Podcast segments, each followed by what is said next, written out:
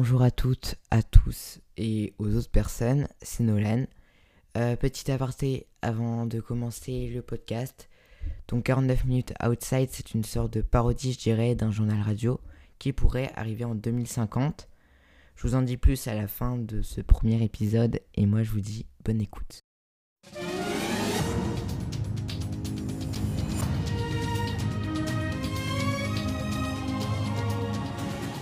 Mesdames et messieurs, bonsoir et bienvenue dans 49 minutes outside.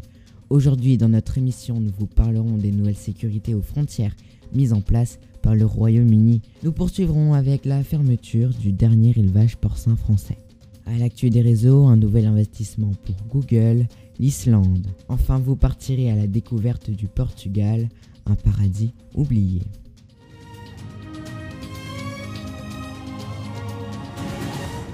Royaume-Uni désormais coupé du monde, c'est ce qu'a mis en place le Premier ministre John Johnson, héritier du milliardaire Boris, qui a décidé, pour continuer la suite des projets de son grand-père, de fermer complètement les frontières du Royaume-Uni aux étrangers. Le Parlement britannique a voté à l'unanimité ces nouvelles réformes, fermant alors le Royaume-Uni du reste du monde. Boris Johnson a déclaré depuis son hôpital privé où il vit depuis la dernière épidémie de 2047 que cette nouvelle loi ne pouvait faire que du bien au pays qui est trop encombré par, je cite, les étrangers qui viennent polluer le sol anglais. Mais concrètement pour nous Français, qu'est-ce que ça change? Eh bien, ça change plusieurs choses. Tout d'abord, les expatriés français ou ceux qui travaillent au Royaume-Uni devront revenir en France, à moins qu'ils n'arrivent à obtenir la nationalité anglaise d'ici les prochains jours. Les entreprises qui travaillent à l'international comme celles d'import-export pourraient connaître un chiffre d'affaires bien moins important dans les prochains mois. La France connaîtra sûrement une baisse de revenus dans le milieu du tourisme. En effet, les Anglais ont rapporté l'an dernier 37% des recettes dans ce milieu. Cette réforme aura bien sûr d'autres impacts sur l'Europe, à voir sur les jours à venir pour plus de concret. Mais là où ça pose problème, c'est bien entendu au niveau de l'Écosse, qui n'est en aucun point représentée sur les suffrages au Parlement. Plusieurs manifestations ont d'ailleurs dégénéré à Édimbourg, la capitale écossaise. Plus de détails dans les jours à venir. Changeons totalement d'univers, partons au cœur du Finistère, le département qui élève la plus grosse quantité de porcs depuis des années en France. Le dernier élevage porcin a fermé cet après-midi, une grande émotion pour les locaux.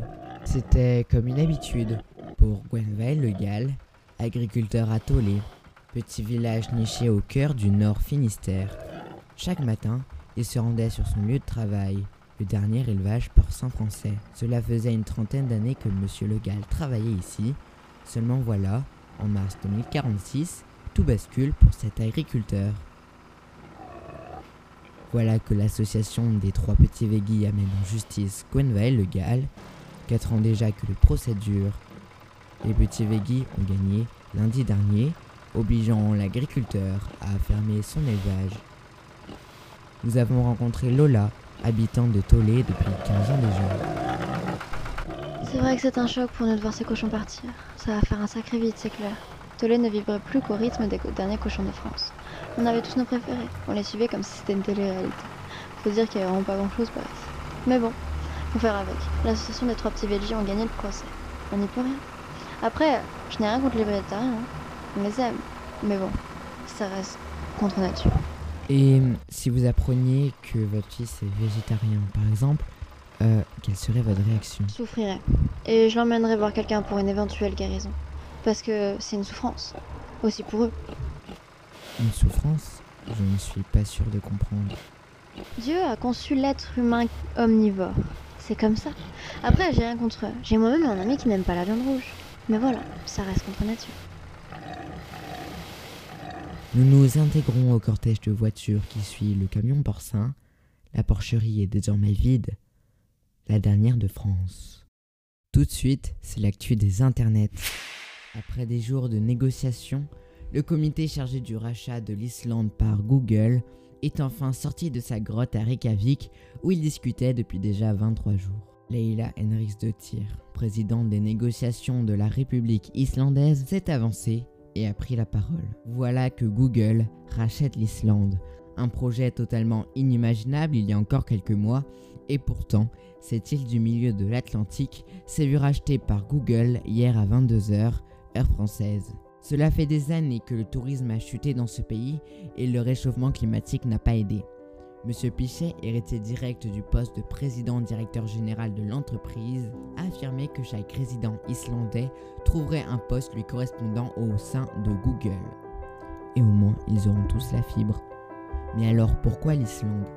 Aucune raison officielle n'a été communiquée sur le pourquoi du comment, et pourtant, il doit bien y en avoir une. Les internautes de la toile ont bien cherché, mais ont-ils vraiment trouvé?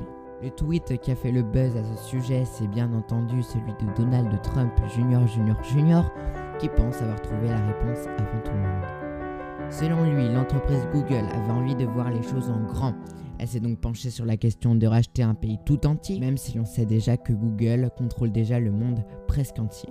La réponse la plus probable est que les data centers ont besoin de froid et l'Islande a une température moyenne de 3,1 degrés Celsius. Ces grandes machines pourraient bien être stockées dans les anciens glaciers comme ceux de Jökulsárlón.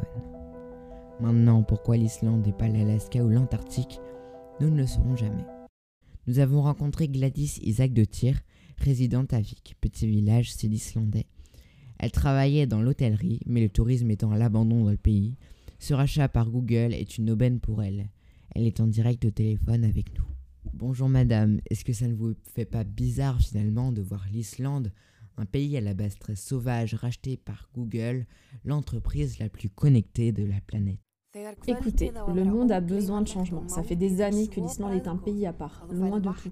Moi, je vois ce rachat comme une chance pour le pays. Et du coup, vous dites quoi à ceux qui disent que ce n'est que pour retirer la culture islandaise Quoi qu'il se passera, il y aura toujours des gens pour aller. Toujours. Là, les vieux râlent parce qu'ils voient leur glacier envahi par des data centers de plusieurs hectares, si mes chiffres sont exacts. Mais c'est comme ça. Il faut passer outre ces gens et aller de l'avant. Et vous, qui n'avez jamais travaillé dans l'informatique, comme la plupart des Islandais d'ailleurs, euh, qu'avez-vous trouvé comme travail? Personnellement, on m'a affecté au service hôtellerie et restauration pour nourrir les Américains qui vont débarquer sur le sol islandais. Donc je ne change pas de domaine de prédilection. Mais certains se sont vus changer radicalement de travail. Et merci Gladys pour cette interview depuis Vic. Si vous aussi vous voulez participer à aider les Islandais à surmonter cette crise, une cagnotte en ligne est disponible sur notre site internet. Toujours dans le voyage, partez à la découverte du Portugal, une région du sud de l'Europe rachetée il y a quelques années par l'Espagne. Cette région du monde est désormais à moitié enfouie sous les eaux, un paradis presque oublié. Des dunes de sable à perte de vue, des roches parsemant le sol, cette couleur ocre présente sur chaque élément qui n'est pas sans rappeler les tons africains, et pourtant, nous sommes bien au sud de l'Europe, au Portugal un bout de terre désertique qui appartient désormais à l'Espagne, à moitié enfoui sous les eaux, au bord de l'Atlantique. Nous commençons notre périple au nord, où nous y trouvons un élevage de lamas, niché entre deux dunes, au bord d'une oasis. Trois quatre palmiers, un point d'eau, une tente et 32 lamas. Son propriétaire, Pedro, nous explique que cela fait des générations que cet élevage appartient à sa famille et que depuis que les touristes se font de plus en plus rares pour monter sur le dos de ces lamas, Pedro vit seul au milieu du désert ne vivant que de chair de lama et d'eau fraîche. Nous poursuivons notre périple au cœur de l'ancien parc naturel de Serra da Estrela. Ces montagnes nous offrent une vue surprenante sur la vallée qui s'étend à nos pieds. Et enfin, nous arrivons au sommet, le point culminant du tout Portugal. On ferme les yeux et on écoute. Le bruit du vent, le bruit des ruisseaux, le bruit de l'eau, des oiseaux. C'est déjà l'heure de partir.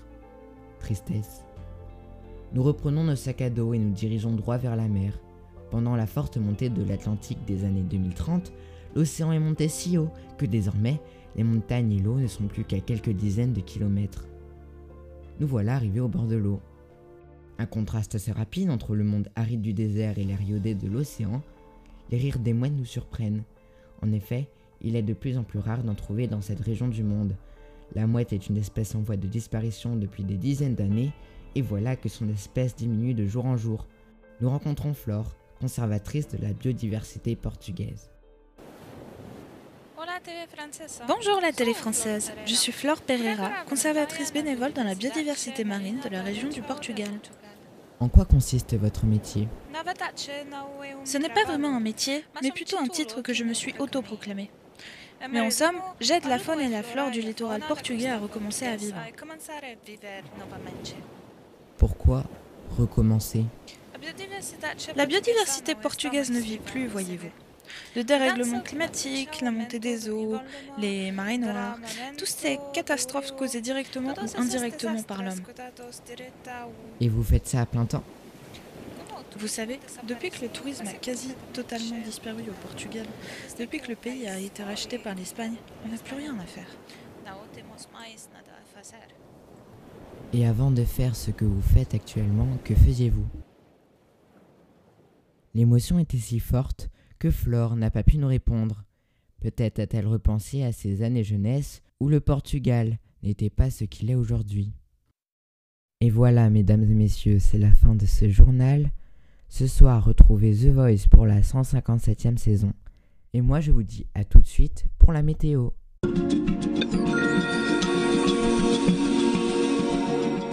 Bonsoir, c'est le bulletin météo du 4 septembre 2050. Demain, les températures seront bien au-dessus des normales de saison en ce début du mois de septembre. Un soleil de plomb tapera sur la quasi-totalité de la métropole et ce n'est que le début. Un anticyclone venant du sud pourrait bien faire augmenter les thermomètres d'encore quelques degrés. Il faudra attendre cette précipitation qui vient du milieu de l'océan Atlantique pour amener quelques fraîcheurs.